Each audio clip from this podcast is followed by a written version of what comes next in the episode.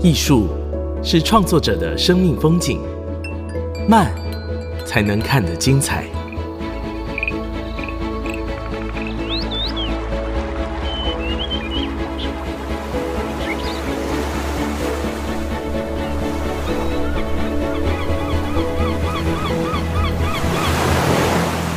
跟着艺术慢慢走。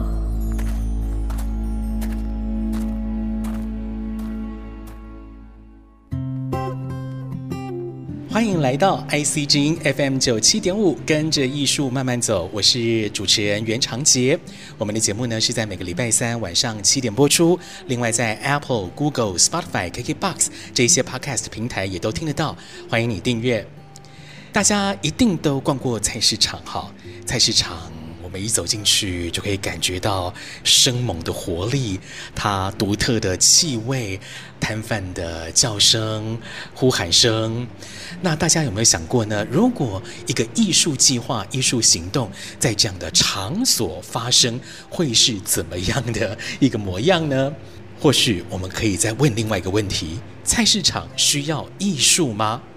在今天的节目当中呢，我们就要跟大家来谈谈在菜市场当中所发生的公共艺术计划。这是目前啊正在进行当中，即将要收尾的淮南的餐桌淮南市场公共艺术第一期的 B 计划。我们邀请到淮南的餐桌这个计划的主持人，也是中泰建筑文化艺术基金会的创意学院处总监洪怡林总监，来跟大家分享艺术进驻菜市场到底可以怎么玩。总监好，各位听众大家好，常姐好。这一次很高兴能够跟总监见面哦，因为总监呢率领的团队，除了在淮南市场的这个公共艺术之前，就有一个很指标性的案例哦，就是在万华这边的新富町文化市场。哈，这样的一个充满艺术跟设计感的场所，然后同时呢，也做地方经营、做地方的连结方面非常的努力。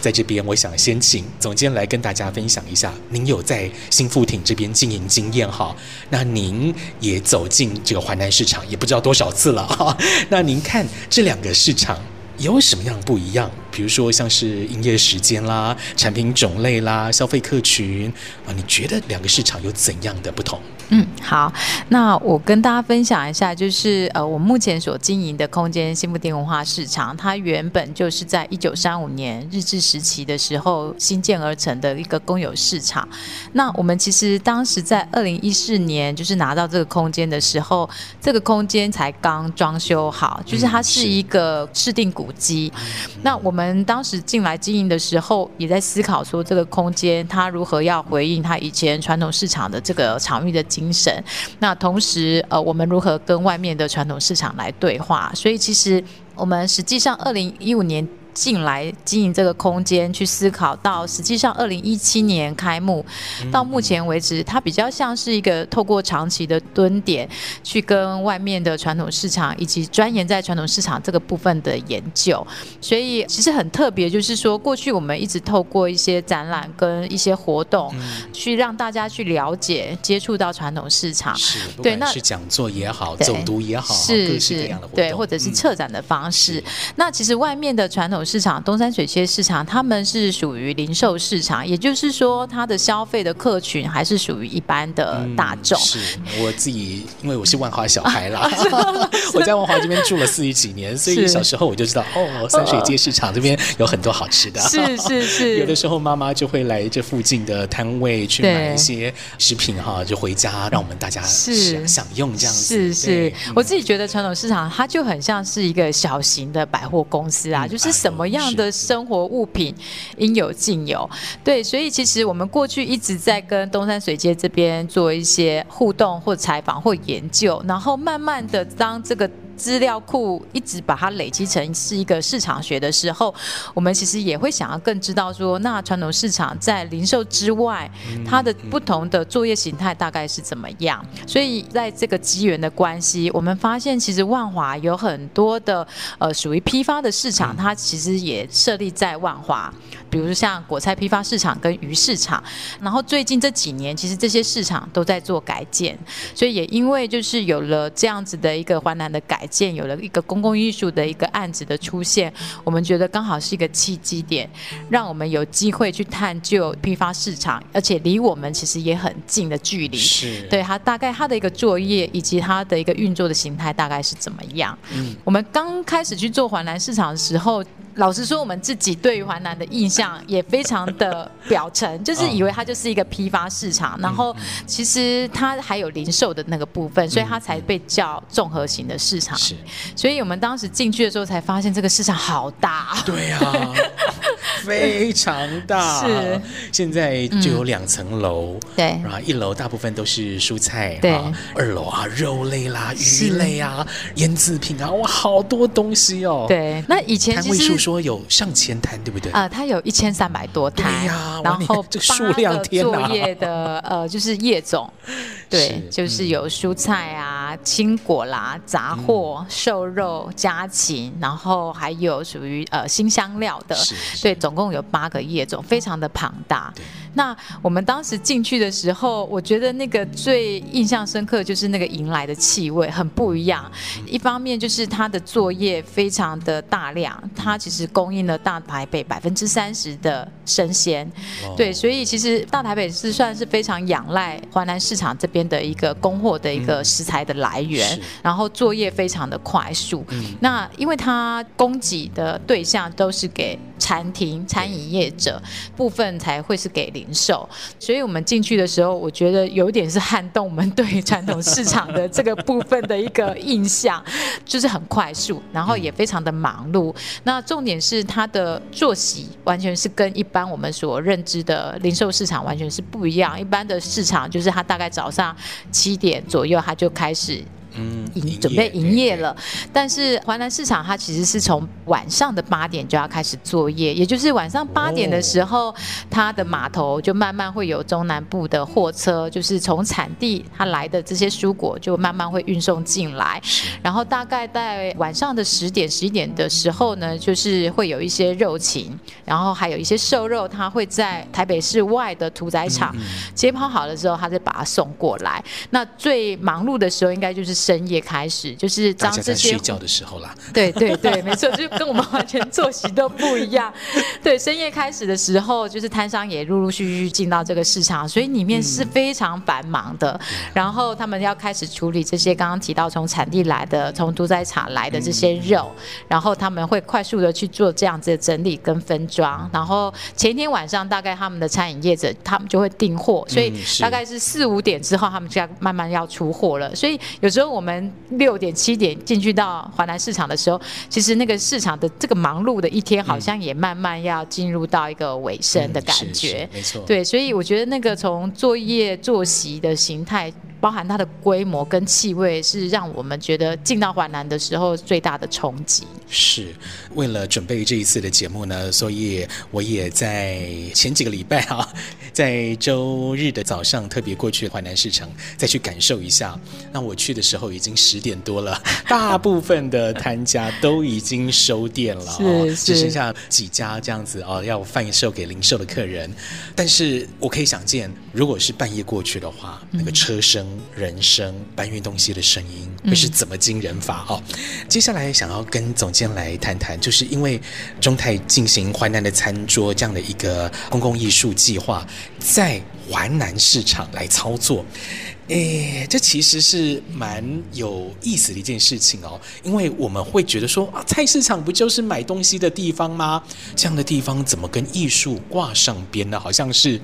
八竿子打不着的一个关系哈，你们是怎么做思考，怎么去酝酿出后续的四个字计划？嗯，是刚刚讲到，就是说市场是需要艺术的嘛？这个其实我 我现在也觉得是说，你要怎么用这个名词去跟里面的从业人员沟通？就是我还记得我们要开始执行这个计划的时候，我当然就想说，先去拜码头一下，跟那个淮南的自治会会长先打个招呼。那老实说，那时候刚进去，因为那时候在疫情正在开始，其实淮南那时候就爆发它的群聚嘛，所以其实里面的状况是非常紧张的。那我们也会觉得说，到底计划能不能顺利推行？那那时候先去跟会长打招呼的时候，其实会长就是全身打量着我，然后听我讲完那个，他一边吃面一边听我讲完说我要做这什么公共艺术的计划，他就问我说：“啊，这我贼急，阿公几千万啊？”他讲的其实很直接，他说：“啊，这钱提来好，我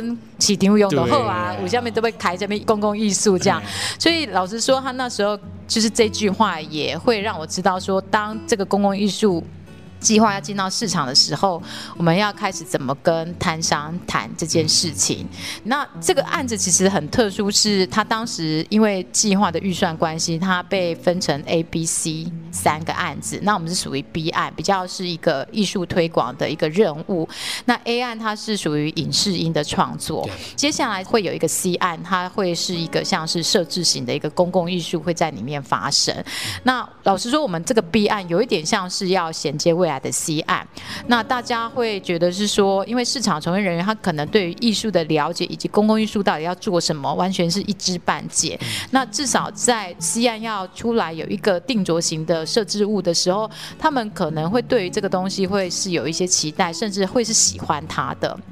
所以我们的角色比较像是先进去做一些里面的一些扰动，以及就是让大家能慢慢去接受即将有一个公共艺术的一个设置物会在那里发生。对，那当然就是它还有另外一个就是如何去推广改建好的环南市场。对，所以那时候其实我们在想这件事情的策略上面，就是先。要做对内的沟通，这个是最要紧的，就是包含他们要能接纳我们，还有后续的艺术会陆陆续续的接棒进场。对，所以其实当时在做这样子的一个计划的策略上面，就是我们前期就花了蛮多的时间，是由我们执行团队进去开始做填调。那这个填调的部分，我们就分成问卷跟口访的部分。问卷就还是会回到说，呃，未来你们希望市场的公共艺术的形态跟样式是怎么样？然后问卷部分，我们还是会回到他们在里面的工作的一个状况本身，然后还有就是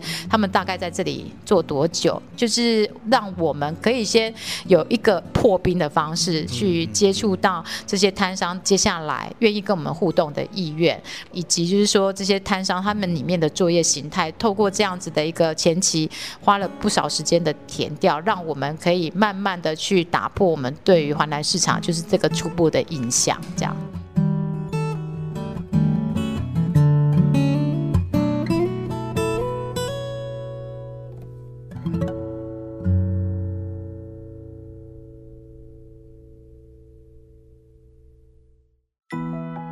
欢迎回来，跟着艺术慢慢走。我是长杰。今天我们在新富町文化市场当中专访到中泰建筑文化艺术基金会的创意学院处总监侯银玲总监。刚刚我们谈到了总监呢，带着团队进驻到淮南市场的第一步就是做填调、做访问，透过问卷跟口头访问来搜集大家的一些意见，也认识淮南市场。在做完这个工作之后呢，淮南的餐桌这个计划就邀请了四组艺术家团队，带来四个子计划，分别叫做第一淮南艺术行动，第二呢有一个很可爱的名称啊，叫浓浓时间交换所淮南市场在这里，第三个计划呢是百工图淮南夜莺，第四个计划是淮南味觉复育计划。我们也请总监来跟大家分享一下这四组团队哈，分别是哪四个团队，然后他们带来的计划内容是什么？好，当时我们第一个进到华南市场去做创作的团队是走路草农艺团，那他们创作的计划叫做“农农时间交换所”，华南市场在这里。走路草农艺团他们两个艺术家的家庭其实都是在高雄，是农业的背景，是生产者，对，所以他们之前其实也有几次的计划进到传统市场里面。我们希望这些团队他们可能在。过往的一些创作的脉络，或者是对传统市场这个部分的消费模式，可能是有一点熟悉的，让他们接下来可以回应到创作的本身跟这个基地的一些条件上面，可以有必要的一些对应。那那时候其实我们给他的一个想法就是，我们发现环南市场里面的运输都是靠电动的机车，对，他后来在早期他都是可以骑摩托车进去，但新的环南市场他就会希望只能有电动机车，就是。也不要有那个空气污染，是。然后再加上，其实里面除了电动汽车之外，大家其实也是有一些人力的推车，所以我们就想说，有没有可能打造一个跟大家有点一样的这种人力的推车，然后它可以。在市场在运作的时候，穿梭在市场里面，然后移动哈，对对对，然后跟大家可以聊一些话，产生一些话题，就大家会想说这个是哪来的？就是叫你们听的哈。对，就是有一个话题，有机会让大家就会好奇之后可以搭上话。我觉得当时的起心动念大概是这样，然后艺术家也在那个摊车的上面把他们过往就是他们有充气的水果会把它放在里面，然后也非常的吸睛，然后还。还有就是，他们也制作了一个影片，创作了两个虚拟的人物，然后去介绍这个环南市场这样子。嗯嗯嗯、对，所以他们算是第一棒进到这个市场里面，然后有点像是一个探针，去让大家感受到，哎，有一群不一样的人进来了，来然后大家的反应是什么？做些什么东西喽？对，对，那当然我，我我我觉得这个观察下来，呃，也不完全都是顺利的，因为就是、对，不完全顺利，因为包含就是艺术家。他在他的影片里面，他找了一个。乐琴的歌手，女歌手，她就唱歌。张雅纯。对对。然后我们就把它夜间就是放在市场的 TT，那也配合了自动的 timer，就是配合市场，它十二点营业的时候，半夜十二点营业我们就打开。嗯、然后当时声音是完全是放出来的。然后后来摊商就跟我们反映说：“哎呦，晚上半夜听到角落暗暗的角落，传出那个乐琴唱歌，而且有点悲凄的那个曲调，但是是有点吓人的。”老实说，他们就直接的反应就把那个插头拔掉了。那我们觉得说这件事情虽然不顺利，可是我们觉得很有趣，就是看到他们的反应，然后这件事情也让艺术家他去思考说，艺术进去的状况其实是不完全都是正向的。对，那他才有机会去调整他接下来再进去的一些步骤。那我觉得他们就是算是一个大前锋这样子。对，然后接下来后续他们有调整了什么样的步骤？有调后续呢，我们就把它改成是耳机可以用听的，然后影像当然是还是有蛮丰富那个两个虚拟人物，然后另外就是让大家可以点歌，对，因为可能想象说大家休息的时候就有一些歌想要抒发，艺术家会在后制。挑选出摊商选出来的歌，然后再做一个放映，这样子。如果变成一个行动卡拉 OK，摊商应该会很兴奋，开心的。对，所以他们的那个状况大概是这样。然后后来他们也办了两个工作坊，因为万华这边他有产竹笋、麻竹笋，然后艺术家他本身他家里也有在做酱笋，所以他就是用这样的技术，带着一般的民众去逛完环南，我们买了就是麻竹笋来做这样的酱笋的一个活动。那接下来第二棒就是华南艺术行动，是陈永贤老师跟友谊团队。其实跟永贤老师的合作，在我们二零一五年新富市场就已经合作过了。那那时候也是我们透过老师的录像跟摄影去拍摄外面的东山水街市场。那那时候老师其实也体会到，就是艺术创作进到市场里面，他其实。呃，不太容易，因为大家其实是在做生意的状况里面，你突然有一个艺术家。啊，最忙的时候你来打扰我，搞什么？我要做生意啊，对呀，他在影响我，对，所以那时候其实老师在当时跟我们合作，就已经经历过外面的零售市场。他们的一些直接的感受了。但是这个部分其实也慢慢看到外面摊商对于老师的创作之后他们的一个改变。所以当这一次我们想说在跟老师合作的时候，老师当然也欣然同意，但是他觉得说我们好像给他更难的一个课题，因为要一千三百多摊，而且他后来很多时候他都得要半夜进去，他想要拍，比如说里面有一些比较特殊的行业，把古师他们是深夜的时候他才作业的，然后还有一些市场的瘦肉进来的时间点，其实这都是晚上半夜的时候，我们就需要进去做记录，所以老师就觉得说当时 给他的困难太大了。那老师的创作其实他就比较是面向着就是市场的职人跟白工，然后我们也帮他去做了一些媒合，比如说哪几个摊商他接受性比较高，然后我们就跟摊商先约好时间，让老师的团队可以赶快进去做拍摄跟记录。对，所以在这次展览里面。老师的创作，他会有几支的录像，包含那时候他也帮大概有三十多摊的摊商拍了他们的肖像，然后那个肖像因为。整个计划其实跑的有点久，然后大家摊上也会说，你们到底是要做什么？一直没有看到，没有出来东西，没有成品的样子。所以我们那时候就决定先把那些摄影的肖像制作成灯箱，然后我们把它安置在华南市场一楼跟二楼的梯厅。那刚好它位置是在对电梯的上面。那想说那个位置是刚好大家进来要等待电梯上去采购或者是搬运货的时候，对，会停留的时候会看到。那这个确实是有蛮好的效果，就是。是当这个灯箱放上去之后，然后我们是透过四次去轮流更换，那每一个被拍摄的摊商都可以轮流到一次。然后我们后来再进到市场之后，他们就说：“哎，谁谁谁有指认出来，他的照片在上面。”然后甚至还有摊商说：“那个他的朋友说，哎，你是开我贼机啊，可以被黑广广告。”就觉得很好笑，就是说以为这是要花钱买广告的，所以他们其实觉得还蛮开心的，就是。说这个开心不仅是他们看到他们一开始当然拍的时候，他们很害羞，说啊我在下面 hold hold 一杯，就会拒绝。但是当这个成品出现的时候，很多是他们的亲朋好友或认识的人来跟他们买东西的人，去跟他说，哎，我看到你的照片在上面，他们可能就会无形中有一种荣耀感，对，然后认同的这件事情是对。然后后来老师其实在灯箱的创作之外，他还有几个录像的作品，包含就是去谈淮南的气味，然后还有两个创。作它是透过鸭肉跟猪肉的方式去谈，从产地到环南之后到我们的餐桌的这样子一个路程。中间还有一个录像作品，是他把气味粒子化，对对对，气味飘散这样飘散的那种感觉，然后再融合融合在这个录像作品当中，你看到这个环南市场好像出现了不一样的一个氛围。是我，我很喜欢这样的创作。是是是，因为我刚刚讲的就是那个冲击感是很大的。对，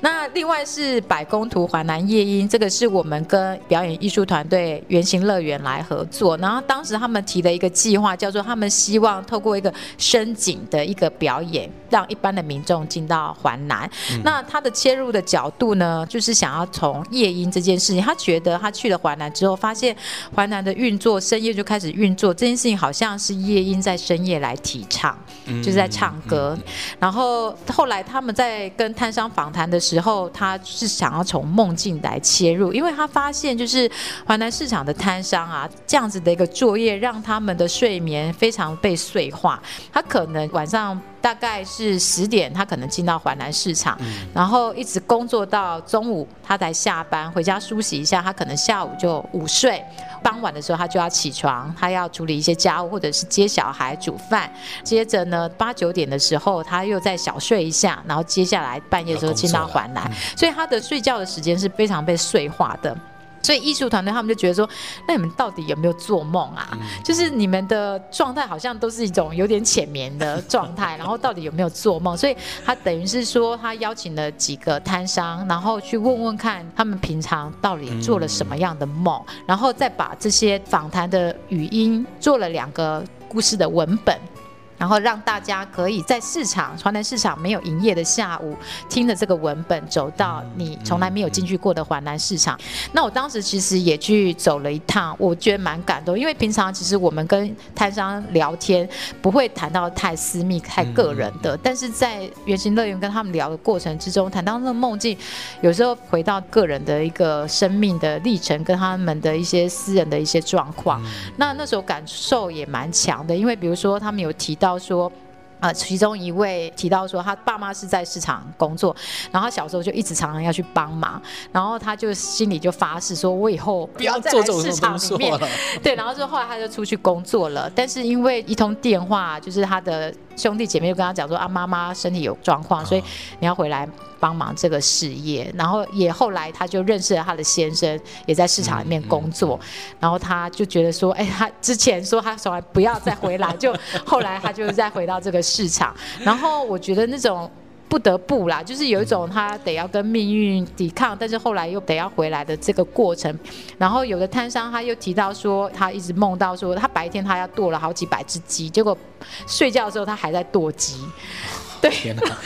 对，那真的是蛮辛苦，压力非常大。或者是说，哎，他是蔬菜的摊商，然后他梦到那个蔬菜都烂掉，所以我觉得这件事情是从他们的生活压力之外，我我其实也感觉到他们职人对于他们工作上面的一个负责，因为他们好像生怕给了一个不好的东西，对。然后那时候听完之后，我觉得是蛮感动的，对。所以这是圆形乐园，那最后是那个。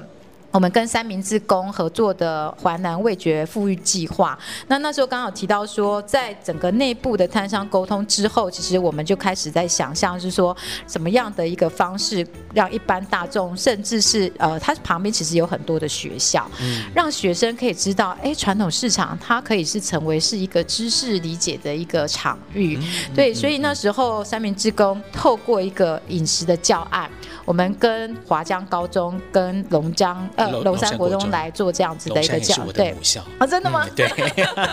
对，所以是有四个科别来跟他们做课程上面的合作。那当时他们就是也从一个料理箱，那时候料理箱是因为当时在疫情期间，其实淮南这边也生怕说大家不愿意进去消费，所以他们会透过料理箱的方式，把消费者要的一些蔬果打包进去之后，有点像是宅配分送出去。这样，然后他们透过那个料理箱的概念，把他们所制作的教案的工具跟道具，把它放到里面。那这前期其实他们也花了蛮多的时间跟授课的老师来讨论，嗯、对，所以老师也会想说怎么跟他们自己的课纲，因为毕竟这是要走一个学习，不是只有一个活动来做这样子一个搭配，然后慢慢去生产出跟课程这个部分的一个结合。那很有趣，是我们后来其实在学校上课之外，我们还是有拉的学生。带着学生进到环南市场，然后让他们在环南市场也透过五感的体验去写下他们在教案上面的一些他们的学习单，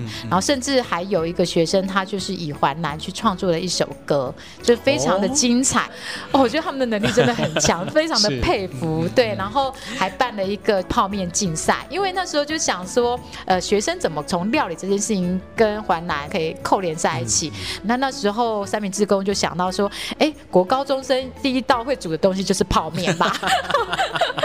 对，所以那时候就想说，啊，那就用泡面这个基底，然后这个竞赛的前提就是大家分组之后给他们一个零用金，然后他们就可以下去采买，一个时间内回来之后，他们就是跟泡面煮出一道的菜色这样子。然后我那时候也有担任评审，所以其实是很好玩的，就是他发现有时候有一组回来，他的钱还剩很多，为什么？因为摊商其实看到学生进来就很开心，好像是看到自己的小孩，所以就送了很多，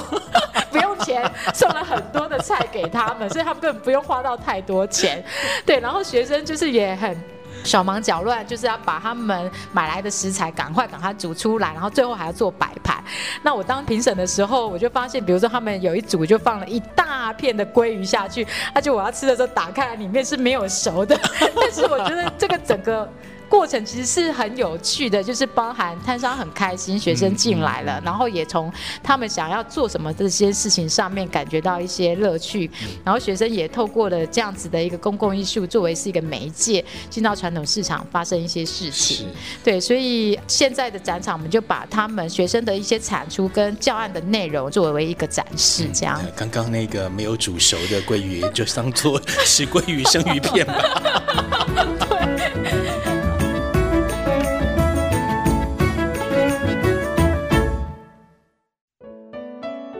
ICG FM 九七点五，欢迎回来，跟着艺术慢慢走，我是常杰。今天我们来到了新富町文化市场来拜访。淮南的餐桌这个公共艺术计划的主持人，也是中泰建筑文化艺术基金会的洪怡玲总监，来请他分享在计划执行当中的故事。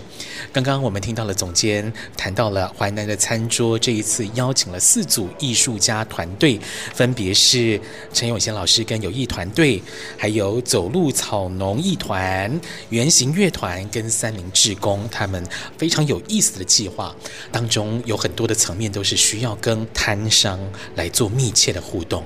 那一定有发生有趣的事情嘛，对不对？我相信一定有，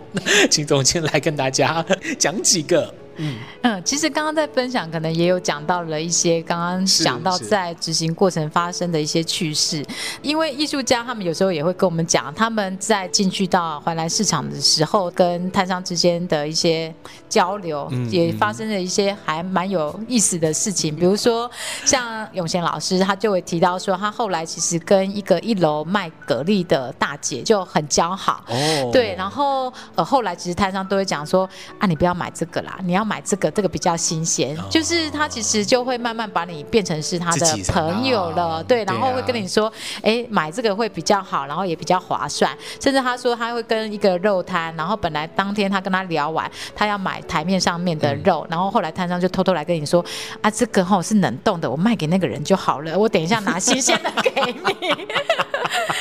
对，所以我觉得这个真的是关系已经不是说一开始大家进来打量的你在干嘛。对，而是就是说，真的就是把你当成是一个朋友这样子。是，嗯，这样的关系转变中间。需要时间，对，需要真情来把诺啦，真的是是啊，没错。所以，比如说，我们之前都一直会常常进去。当如果中间有一些空窗，一两个礼拜，可能因为一些行政的工作没有办法进去，下次再去的时候，他说：“阿里这顾不来啊！”哈，他其实都在知道 这件事，有在观察，有在观察。对，然后有时候就说：“啊，反正你就是在利用我们嘛。”就是他也会这样跟你 cos。对，就是事情，其实他们都看在眼里，然后也知道这个真心的一些相处跟互动是是什么，感受得到，绝对感受得到。对对对对，所以后来其实刚刚讲到会长，他现在在看到我就会很开心，跟我说啊，在帮我们多多宣传这样子，就不太是之前有一点好像看你们到底要干嘛的这种啊对。这种感觉嘛，是就是有点像是我们要一起为了这个环南市场好这样子，嗯对。是，那在这一次的计划执行的过程当中哦，不知道总监是不是有创意的关键词，就是您在这个策展的过程当中反复在思考的概念，或者说是您在这一次进驻到华南市场过程当中不可或缺的行动，或者说是您策展方法的核心等等，您可以提供我们一个您自己的创意关键词吗？嗯，是，我觉得这件事情跟我们在新富町文化市场这个部分的关系是蛮连在一起的。就是，呃，我觉得应该要让传统市场再回到我们的生活，就是生活这件事情的连接。为什么这么说？是因为其实我们发现现在进到传统市场里面去消费的年龄层，大部分都比较高。嗯，对。然后过去我们就一直想方设法，透过展览的方式或者是导览的方式，让更多的年轻族群，甚至他愿意带。他的小孩进到传统市场里面去做这样子的一些探索，或者实质上的采购，对，所以我觉得应该再去想说，传统市场在购买之外，好，它在这种供需之外，还有没有更多的生活的连接点是跟我们可以产生关系的？我觉得比较像是从这个角度出发去想淮南市场，就是虽然它是一个比较是以大宗的批发为主，但是比如说像学校进去，它可以把它当做是一个像是一个生活博物馆、一个探索的一个地方。那艺术家他可以展开一个这样市场的巡礼，让大家其实在消费之外，他还是可以有另外一种形态去了解这个市场的一个运作的一个样貌。嗯嗯、这其实也回应到我们的消费行为啦，哈。对年轻的朋友来讲，我自己也是大多上超市，嗯，呃，量贩店的次数或频率。远大于上菜市场，是。这个好像是，所以所以这个部分有点难解。嗯、就是说，刚刚也提到说，像市场，其实在外面我们看到的东山水榭市场，它在疫情之后对他们打击影响非常的大。大。对，现在才看看，就是人流有再回来，摊商其实也会在想说，在面临疫情一些外送啦、电商啦这样的崛起的时候，他们如何去做这样的抗衡？但我觉得最实质上面的影响，我觉得就还是大家的饮食习惯跟料理这件事情。嗯、对，所以如果说只有呃饮食这一块，有没有还有其他？比如说刚刚提到，就是透过导览活动的方式、嗯嗯、推广的方式。让大家提到的传统市场，除了是人情味很浓的地方之外，它有没有可能是一个学习的一个场域？嗯嗯嗯、对，那这个部分可能可以连接更多关于在教育的层面上面，在五感的体验上面，跟美学的一个教育上面，怎么去串接在一起？这样、嗯、是，就让我想到了就是关系的建立。比如说，像是我跟着我妈妈去菜市场的时候，都会看到，哎，我妈知道说哪几摊的菜比较新鲜，哪几摊的老板会算它比较便宜，对他们已经有建立好。好关系了，是，是，但是对年轻的消费族群来讲，没有这个机会去建立。这样的关系，那如果你有这样的关系的话，你就会觉得说，哎，菜市场就像是去拜访你朋友一样啊。是是是，所以其实有时候我们现在跟东山嘴街市场，你们现在在开始做市场的赔力，就是说这件事情也不太可能让消费端这个部分去改变，就是市场的这个服务形式有没有可能提升？比如说，我们其实会发现年轻人他想要走到市场，可是他可能有一些门槛，就是说他怎么去买分量，怎么去挑选这样。这样子的一个食材，然后它的价格其实没有办法透明化，所以他们其实有一些门槛，然后甚至说他们进去市场里面，他们想要买一些熟食，但是熟食的种类又不太多，对，所以其实我们就开始跟市场里面的合作的摊商开始去聊，说，哎，原本你在卖这个东西是面呃面体，那你回家自己煮，但是你有没有可能就是研发出可以直接立食的东西，然后或者是说有一些东西的食材搭配，或者是酱料的一些。研发有没有可能有更多元的一些选择？嗯、所以我想说这些事情可能可以去互动，嗯、然后我们其实可以透过一个我们的中介，把他们所需要的资源带给他们，或者告诉他们我们可以一起走到哪里这样。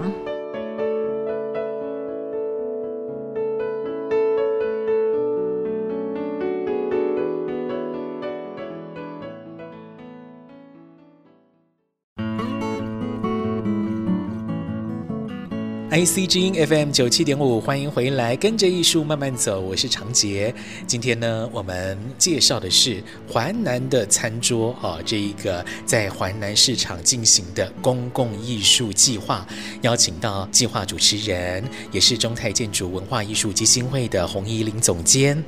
我们再回到一开始我所提的一个问题，就是艺术跟菜市场到底可以产生怎样的关系？讲到这个艺术跟菜市场要怎么放在一起，可能有的人会想到，比如说，哎，士林那边哦，有市场改建了哈，用艺术设计的手法来改善市场的外观，让它变得比较新潮、干净，可以让更多的年轻人愿意走进去。但艺术能做的不止如此，好，所以我想就请总监来以新富町啦，或者是以环南的经验来谈谈自己对这个问题是怎么想的。是因为刚刚提到说市场的改造这几年其实一直有一些动作，像环南市场之外，南门市场目前也在做更新。那我觉得艺术计划这件事情，我们以新布丁文化市场的，就是以艺术这件事情作为媒介跟传统市场来做交往的时候，我觉得它会比较像是一个可以内化到他们自己如何去看待他们身为市场的从业人员这件事情的角度上，比如说像我们一。开始去跟他们聊的时候，他们可能会觉得自己的工作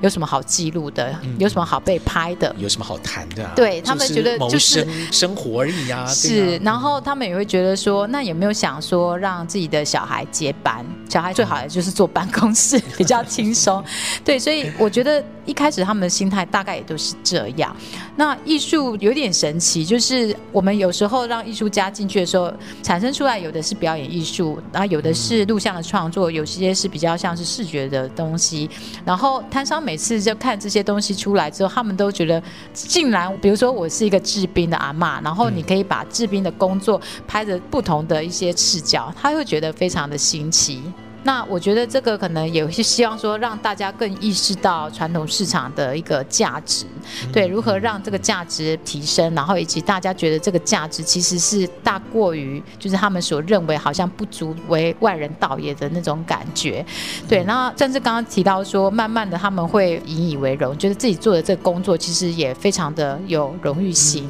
对。所以我觉得这有点像是一个无形中内化到对于他们心里。去认定他们自己在做的这工作的一个本质上是，所以总监您观察在环南的摊家也好，或者说是新富町的摊家也好，的确是有产生了这样的一个质变，虽然这个质变不是很外显的，而是隐隐约约在内心里面的一种想法的改变。是像东山水街的会长肖会长，他是卖鸡肉，后来常常有一些跟学校推广导览的一个团体进来之后，也会请会长这边来介绍一下外面的传统市场。那我发现他在这几年，就是他的口条越来越好，越来越好对。然后会长就跟我说，他发现他本业是做导览，他的副业才是卖鸡肉，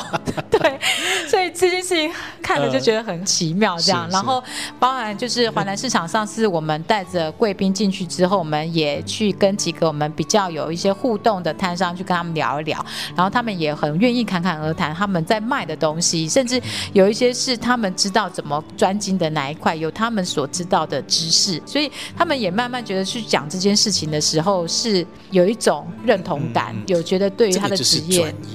对对，对，可能他们不知道这个叫做专业，是，但是透过了艺术计划，艺术家去挖掘，他们知道了这个知识的价值是何在。是是，那我觉得这个就是艺术，它在这件事情上面，它改变的一个很微妙一件事情，这样、嗯。是，接下来呢，我们想要回到听众本身啊，因为就像是环南市场当中的店家一样，你一开始跟他们讲说艺术是什么，他们绝对听不下去的。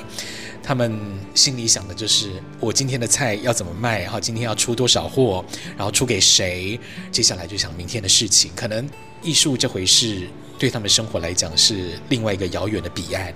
那回到我们听众本身呢，可能对某些人来讲，艺术也是这样一个遥远的彼岸。那你怎么建议大家去去重新的感受艺术，或者把感官打开来，然后让生活能够加一点点艺术的氛围？请总监来提供大家一些提案，好不好？好，其实对我来说，这个是我的工作。对，对，然后要怎么进入到生活？有时候就因为我有两个小孩，然后我等于是有时候我假日工作的时候。然后我会把他带在身边，那我觉得他们有一点是潜移默化，就是我们办的一些活动，他也会跟着一起去。然后我觉得最重要就是把你的五官打开来，这个其实是最重要的，就是五官打开来，然后有一些细微的变化去观察它，去记录它。我觉得这件事情，当他进到我们的生活里面的时候，我觉得那个状态就会很不一样。这样是需要把感官打开来，需要去观察生活周遭事物的不同。要做到这一点，你可能节奏上你就不是非常的 hurry，对，然后是需要在一种放松的状态下，是有余裕的情况下才有办法办得到吧？嗯，对不对？对，所以我觉得有时候我会可能让自己刻意就是放了一天假，比如说我可能刻意去一些我想要造访的地方，或者是去看一些展览，或者就是完全也不用想很多，就是放空，然后去走一些。没有去过的地方，然后好好的去观察你身边的一些变化。那我觉得这个完全就是在放松之后，你的一个重新的一个领略跟感受，那个我觉得有一种电流啦，就会重新回到你的身体里面。嗯、然后当我再回到工作的状态的时候，我觉得那个脑袋其实就有一种，它被清空之后，它有机会能有再多的东西再进来。是，所以就是我们在生活当中还是要撑出这样的一个空间 跟余裕，是是是，才有办法去感受。对对对，嗯，是建议听众朋友哈，现在在听我们节目的所有人哈，礼拜六、礼拜天的时间就到你们家附近的菜市场去采买一些东西哈。可能我们的消费行为转换另外一个地点，到菜市场多跟摊商多问几句话。哎，你们这个菜是怎么来的啊？怎么种的啊？等等，然后就是找话题跟摊商闲聊，然后建立一下我们跟店家之间的这个关系。说不定就可以逐渐的迈向刚刚洪总监所说的菜市场的文艺复兴吧，菜市场的这个复兴行动啊，因为菜市场真的是我们生活当中的一个文化的集结地，是一个宝藏所在。是是、嗯。今天非常谢谢洪怡林总监来我们节目跟大家分享，谢谢总监，谢谢谢谢，谢谢长洁，谢谢。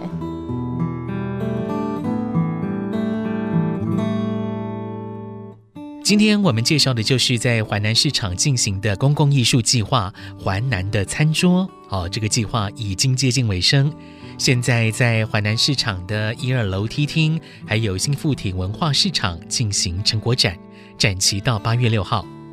当然，现在的展览哦，只能呈现部分计划的样貌，因为这种艺术行动重点永远是过程。像是计划里面带领学生走进市场，认识食材从产地到餐桌的过程，还有一般民众可以更认识到淮南市场的摊家样貌以及他们的内心故事，拉近我们跟市场的关系。最重要的是，诶，参与到这一次计划的摊家本身，他们更理解到自己工作的价值，会觉得自豪，带来一种荣誉感。好，也就是说，不管是拓展我们的经验也好，唤醒我们的心灵也好，引导我们认识自我也好，好，这些都是艺术的力量。跟着艺术慢慢走，我们在 Apple、Google、Spotify、KKBox 这些 Podcast 平台都有上架，请你赶快订阅。我是袁长杰，我们下礼拜再会，拜拜。